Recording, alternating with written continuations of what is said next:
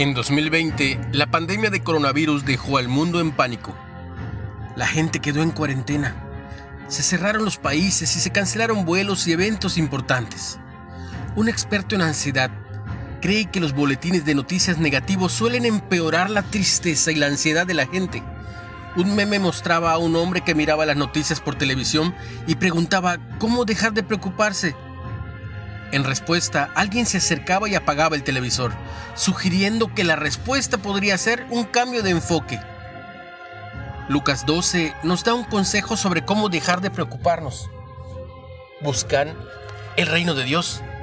Buscamos el reino de Dios cuando nos concentramos en las promesas de que sus seguidores tendrán herencia en el cielo.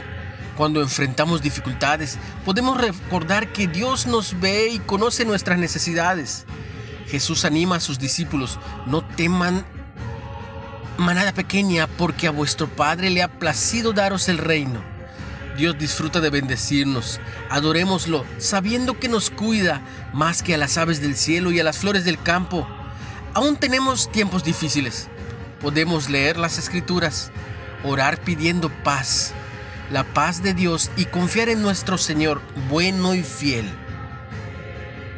Dios, en vez de vivir con temor o preocupación, ayúdame, ayúdame a enfocarme en tu cuidado, en el cuidado que día a día y a cada momento tienes hacia mí. ¿Qué te da miedo hoy?